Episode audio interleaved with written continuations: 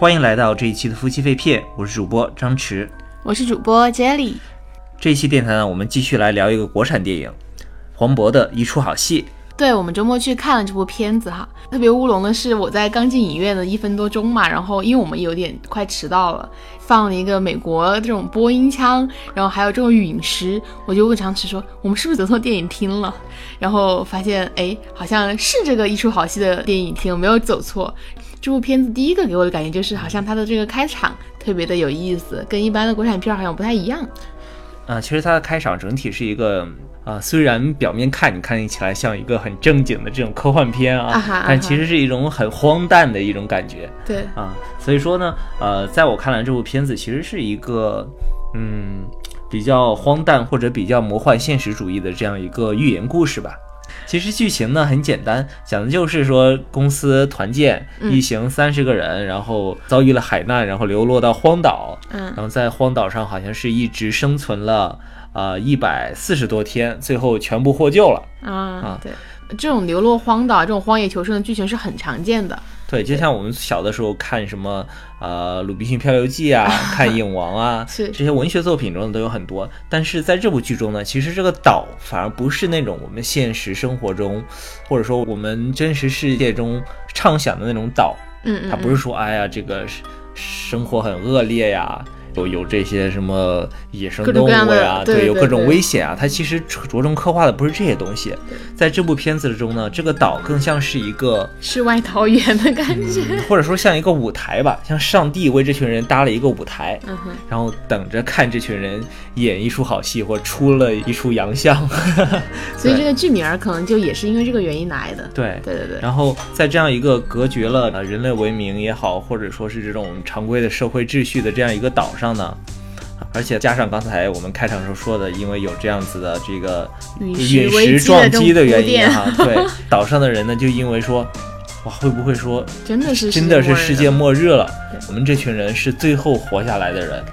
就感觉大家在知道可能是世界末日这个设定下开始了自己的一些表演。对，然后外面的世界已经毁灭了，嗯嗯，就是哪怕没有毁灭，可能也是一片废土，一片末日，然后已经回不去了。那我们是不是需要在这个岛上一直生存下去，甚至一代一代的繁衍下去？嗯嗯嗯。所以说，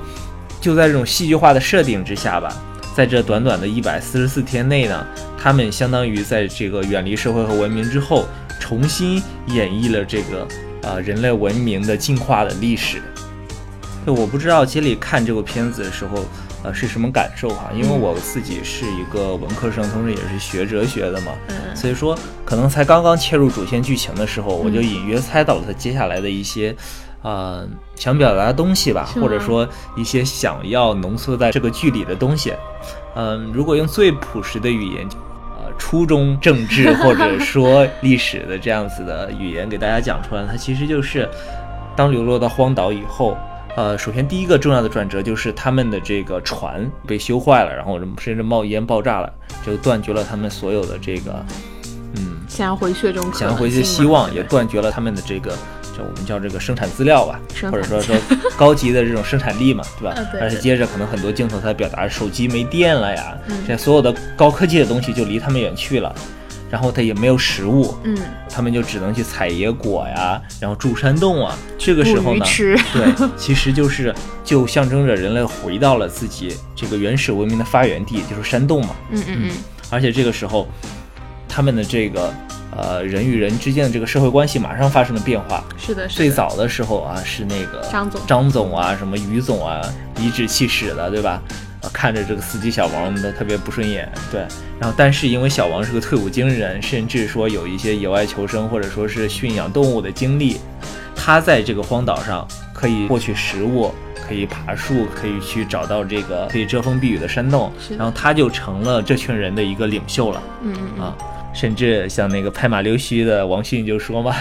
说以后这个不能叫小王小王的了，嗯嗯嗯，这个小字可以去掉了，他就是我们的王了，就有一种回到了这种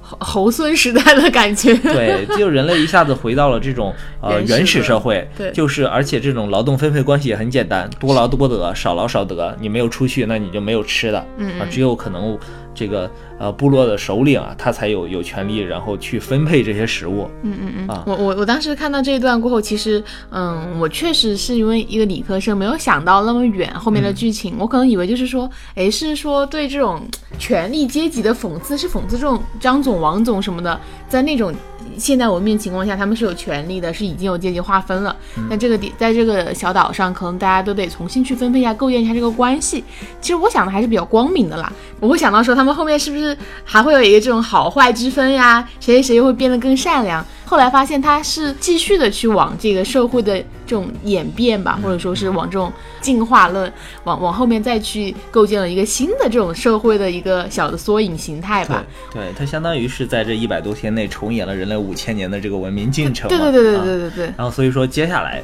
然后又迅速的产生了一个新的反转，嗯嗯嗯，就是以这个张总为中心的这群人啊。对，然后张总发现了一个触礁的一个大船一个对一个触礁的大船，然后这个船里呢有粮食、有水，甚至还有渔网呀，有有一些红红酒，甚至有一些工具啊。对，然后这个时候呢，他就和王宝强扮演的这个角色产生了一些矛盾，然后带了一部分人离开了。这个时候呢，其实就象征着说新的一个文明形态产生了，因为有工具了，有对他们他们有工具了，甚至有分工了。嗯嗯嗯，然后张总呢对他们作为这种掌握工具，甚至掌握这个呃这片地啊，地主啊，你叫地主或者资本家都 OK 啊。嗯嗯然后他可以完全不去劳动，让自己手下的黄渤呀、张艺兴啊这群人，去然后他们是无产阶级嘛，对吧？然后拿着自己的工具去劳动，然后打回来的鱼呀之类的东西还得上升。更核心的一个概念就是，他们竟然发行了货币。他说：“这个岛上只有两副扑克牌，以后大家呢所有的劳动都可以拿鱼、拿这些收获呀换成这个扑克牌，不同的面值代表着不同的这个呃价值。其实货币的出现，这种交易和贸易的出现呢，也就象征着这种剥削和奴役的出现，甚至说这种阶级的出现。是是你会发现，呃，张总和他身边的几个狗腿子呀，他们从来不干活，每天就在那个船里喝酒。嗯嗯嗯，然后，而像张艺兴啊、黄渤扮演的这群人，要每天去外边干活，然后捕鱼、洗衣服，对。嗯但是呢，你会发现，因为有了工具，他们来到大船的这群人的生产力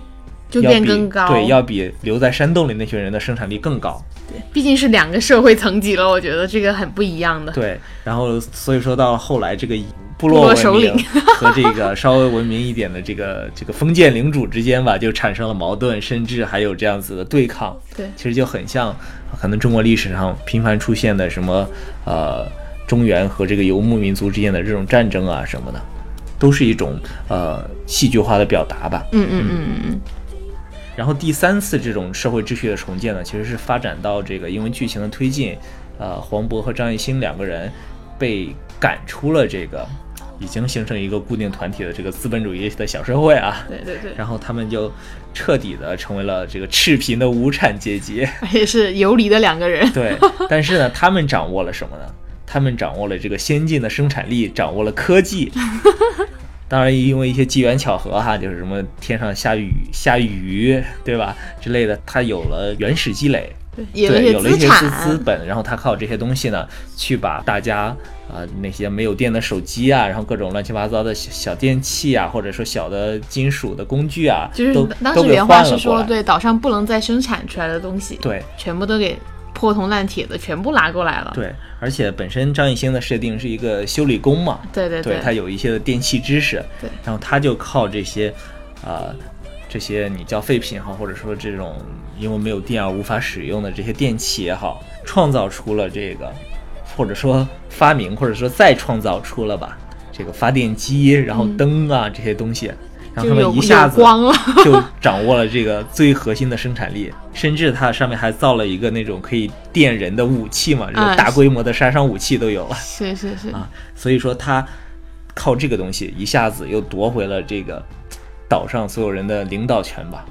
对对，而且这里除了这个维度的去分析，我们叫这个科技革命以外啊，嗯嗯嗯它其实啊、有些表达还像有一点那种神学的东西在里面。嗯就是你看，当他们带着自己的灯啊这些发电的东西出现在那个大船的顶上，啪，灯光一打的时候，嗯嗯你会发现那个镜头，黄渤的那些造型啊，穿着长袍，然后披头散发，留着胡子，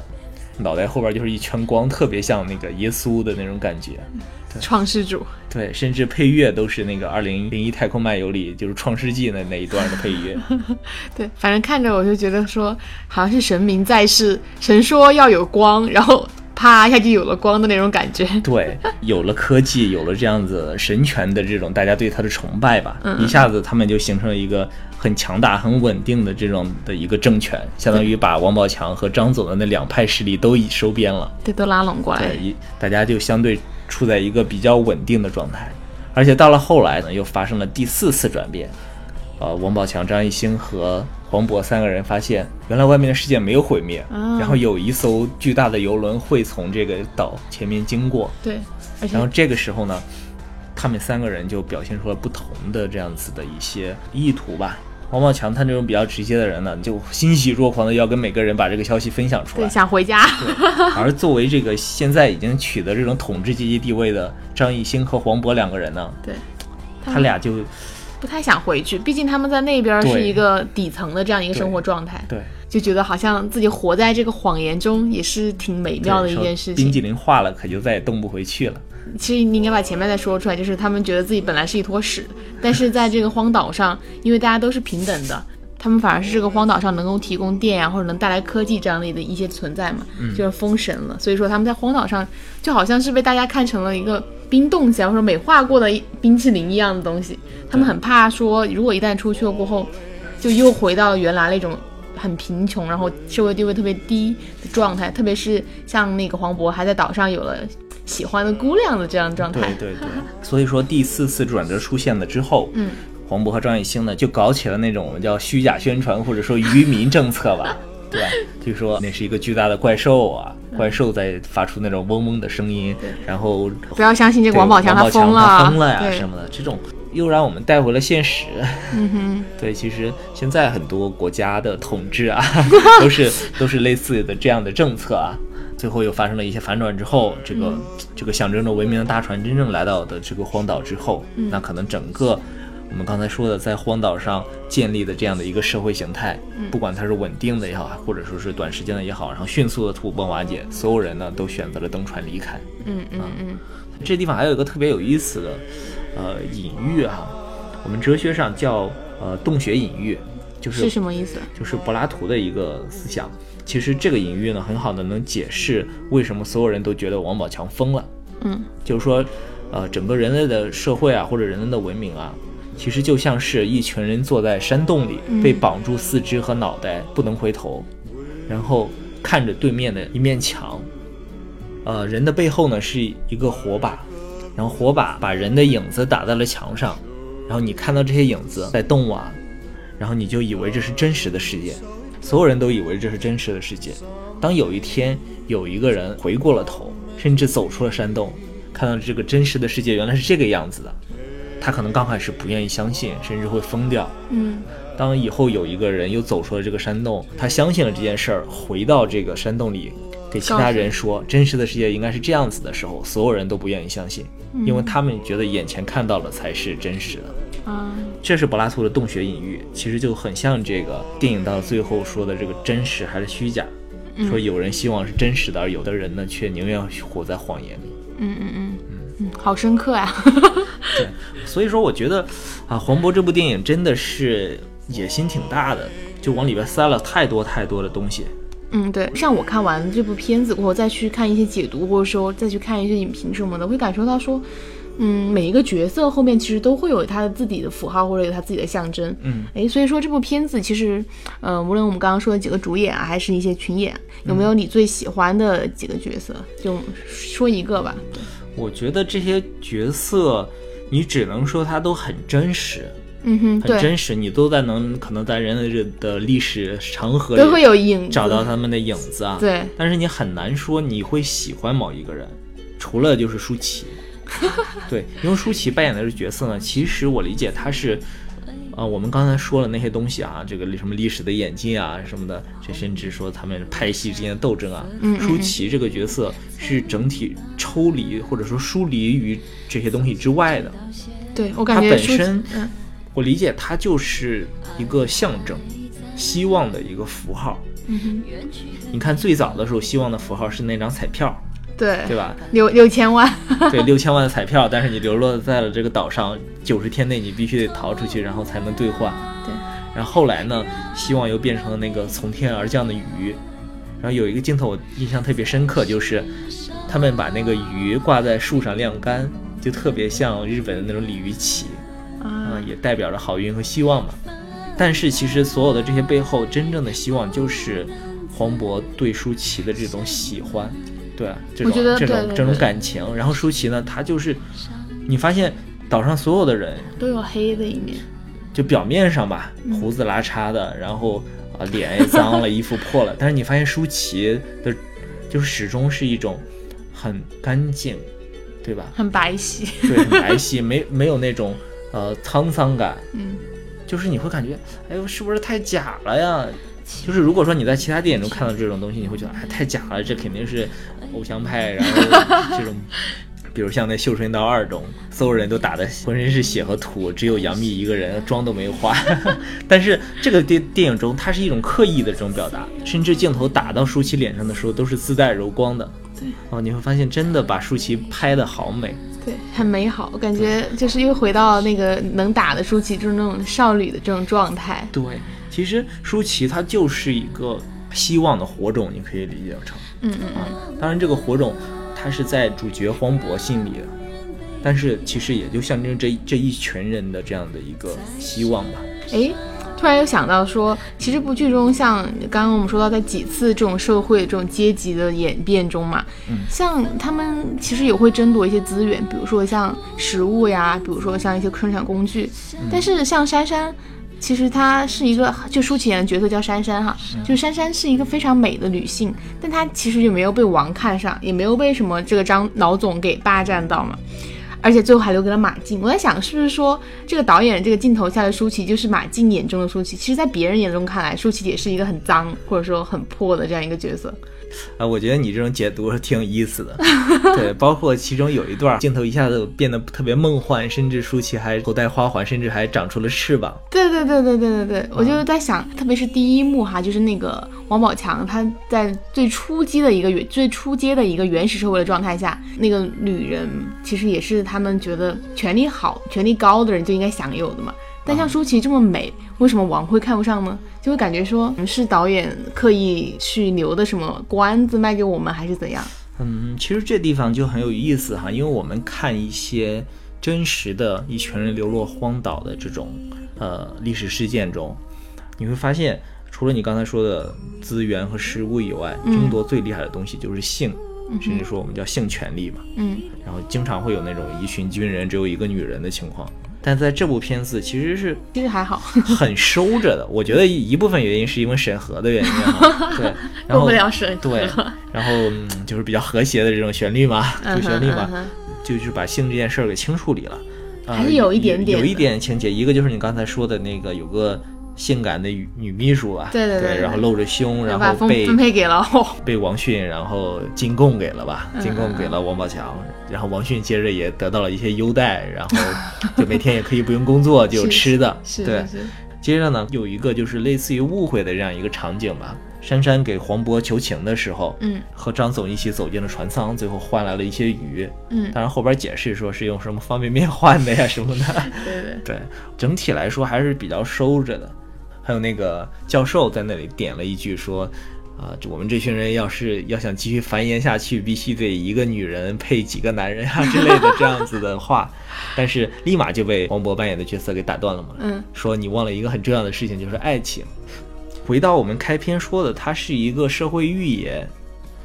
它很多东西我们没有必要把它当成一个荒野求生，或者说一个那种呃黑暗的纪录片来看。它还是有一个童话的外衣去包裹着的。对它整体的走向，最后是说，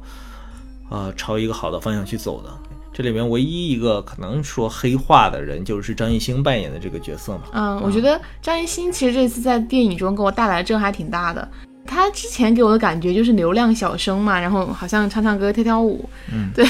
演的片子好像都一般般。然后这一部里边，就黄渤把他带的挺好的，就是最后我觉得他算是最后二十分钟那个把整个主题升华的一个灵魂角色吧，从一个小绵羊的小跟班儿，然后黑化到如果回到现实世界中，我要给自己争夺利益，甚至去做一些不择手段的事对，情要。把所有人留在荒岛上，自己逃回去。对，我觉得那一段他黑化过后，我觉得整部剧又又有的看了，然后感觉张艺兴这个人就是在这部电影中整体的演技或者说他整体的形象塑造就挺成功的。至少我之后可能会想，哎，如果还有他的电影，还蛮期待说能不能有一些比较好的颠覆的形象。有一个镜头都吓到我了，就是黄渤和舒淇在一起说话，然后他一个人远远的站在树林里，然后面无表情的盯在这边。啊，我觉得再加一个红色的气球，就是小丑回魂了。对，一个他一主要是当时他是很小，然后站在那个树林中，对，就有一种很鲜明的对比，很阴森森的。对对。但是其实如果说照我们刚才说的，呃，如果说是一种现实主义的拍法，那肯定是说，他不会说王宝强疯了，而是直接把他推下去，对吧？哦，其实我当时他们在三个人发现那艘轮渡的时候，我会在想他们会把王宝强杀死或者什么的，但他们选择了一个其实还蛮柔和的形式，说向大家宣宣称他疯掉了，而没有把他对生命给取掉。我觉得也是一种童话的表现手法吧。甚 至说他能够，比如说把张总杀了呀，或者说去挑拨这群人自相残杀呀，都有可能嘛。嗯，对，但是整体的表达还是比较温和的。对，甚至说最后黄渤因为这个善良被唤起，或者说因为心爱的姑娘，就是还是觉得说不能隐隐瞒这个事实和真相，还是让大家都能够知道外面的世界是还在进行着的。所以说，就是这部片子，我认为还是很值得分析的。嗯嗯嗯，因为之前我我们俩聊国产片聊的比较少的一个原因就是，呃，它背后没有这么多的你叫隐喻也好，或者细节也好，让我们去分析。可能只是聊这种观影感受呢，我们也没法给大家呃太真切的去分享嗯啊。嗯嗯嗯但是这部电影里呢，其实就有很多符号是值得解读的，比如说那个他们身上的，他们不知道从哪里翻出了一些旧的条纹的帆布，给自己做衣服嘛。那个很像一群人在岛上穿着这种病号服或者是疯人服因为你如果说是这种海魂衫啊，或者说海军服，它应该是横条纹的，但是他们做出来全是竖条纹的。对，而且最后的彩蛋里，你会发现张艺兴他进了精神病院之后穿的那个条纹和这个条纹一模一样。对对，我觉得也算是一种呼应吧，就是他们可能在这个岛上，有可能真的是一种精神错乱的这种症状。对他其实就是说，这群人已经陷入了癫狂或者自我催眠之中。真的那么轻而易举的相信外面的世界已经毁灭了，而自己成为唯一的这种 活下来的人？我觉得像我这种中二的人，有可能会 会有这样的幻想啊。但是你要了解，这就是说，之所以叫一出好戏，它就是搭了一群舞台，对，让我们就像那个绿色蜥蜴一样，静静的看着这群人去癫狂的表演，表演自己。对，我觉得还挺爽的。对嗯，然后还有一个就是我刚才其实已经提到的，就是那个封神的那个画面。嗯，啊，后边还紧接着就是他们吃面嘛。吃面啊。对你当时你就问我说，这一包方便面怎么这么多人吃呀、嗯。其实当时就让我想起了圣经中有一个故事，就是叫五饼二鱼，就是说耶稣给五千人讲道，嗯。讲完了之后呢，大家都很饿，说主啊，你能赐我点吃的吗？这时候呢，一个小孩儿给主献上了五个饼和两条鱼，嗯。然后耶稣呢就开始在这五千人当中走，然后每个人掰下一块儿，掰下一块饼，掰下一块鱼，最后竟然所有人都吃饱了，靠这五个饼和两条鱼，这就是彰显神迹嘛。所以说，他真的是有这种很强的这种精神呃神学的意味在里面。对，对。而且像刚开始的时候，其实那个史教授在最开始他就扮演一个神棍的角色嘛，神棍，对，在王宝强面前满嘴跑火车的神棍。对，什么四级废，五洲灭，看来地球真的是已经毁灭了。对对对对，就你一下子能够带入那种，呃，过去的那种，不管说是领导人啊，还是皇帝身边的那些那些神神叨叨的人。所以这是黄渤第一次去导演一部电影哈。嗯，你觉得他的这个导演的天赋怎么样啊？其实整体来看哈，它的节奏可能稍微会有些拖沓，然后台词上呢可能有有点不够简练，有些时候有为了刻意埋梗会铺垫很多剧啊。但是，呃，整个的这种后期的这种张力，甚至包括前面的一些特效的表达，嗯，都还挺打动人的。嗯嗯而且，而且我是认为他背后的诚意还是很足的。他把自己想表达的东西真的是说了出来。嗯嗯，他不像很多的那种啊、演员转行成导演的，就是想圈个钱呀。我当时看《一出好戏》这个名字的时候，我是特别，我我知道它是喜剧片，但我记得它是一个非常的 funny 的那种，没有什么内涵的片子嘛。嗯，可能就是像他之前演的一些什么泰囧啊、什么寻龙诀啊这样子的一些，呃，比较卖票房的这样商业片嘛。嗯对。但我看完一出好戏，会觉得说，嗯，因为我其实之前特别喜欢黄渤的那个《杀生》那部电影嘛，我觉得还挺多现实社会的一些折射嘛。嗯那我觉得一出好戏里边儿，它其实脱离了喜剧以外，哈，还挺多他对这种现实生活的揭露，或者说自己对人生的这种思考的，嗯，还挺惊喜的吧。因为我在中国的导演里边很少能看见这种特别有诚意、特别能在电影中去埋这种梗的人吧。对，也挺期待说他之后能够带来更多这样子一些，呃，能够让观众感受到，呃，他另外一面就是严肃的或者说冷静的去思考的这样的一面的这种呃形象。对，我我还关注了一下这些片的一些宣传物料，包括看很多预告片，啊，整个预告片就是朝着那种可能无脑的喜剧喜剧，甚至有点综艺大电影的感觉，我都以为是什么呃极限挑战的综艺大电影呢，对我就看孙红雷怎么还不出来？对之前他也是去那个幺零幺做宣传嘛，我还在啊想说，就凭黄渤这个咖位，为什么要去做这么多前期的宣传？我还想是不是对自己作品没有信心嘛？当时我就看一出好戏，可能就抱着说去看个爆米花电影这样的一个心态去看的，诶，没想到我觉得给我的出乎意料还挺，就给我的惊喜还挺大的，就我觉得基本上是一个四到五分的电影吧，四到五星的电影而。且在中国真的，最起码在商业院线上吧，很少见这样的类型的电影。嗯嗯嗯嗯其实我个人是很喜欢这样的电影的，因为我们有很多东西可以去聊，可以去挖掘。对。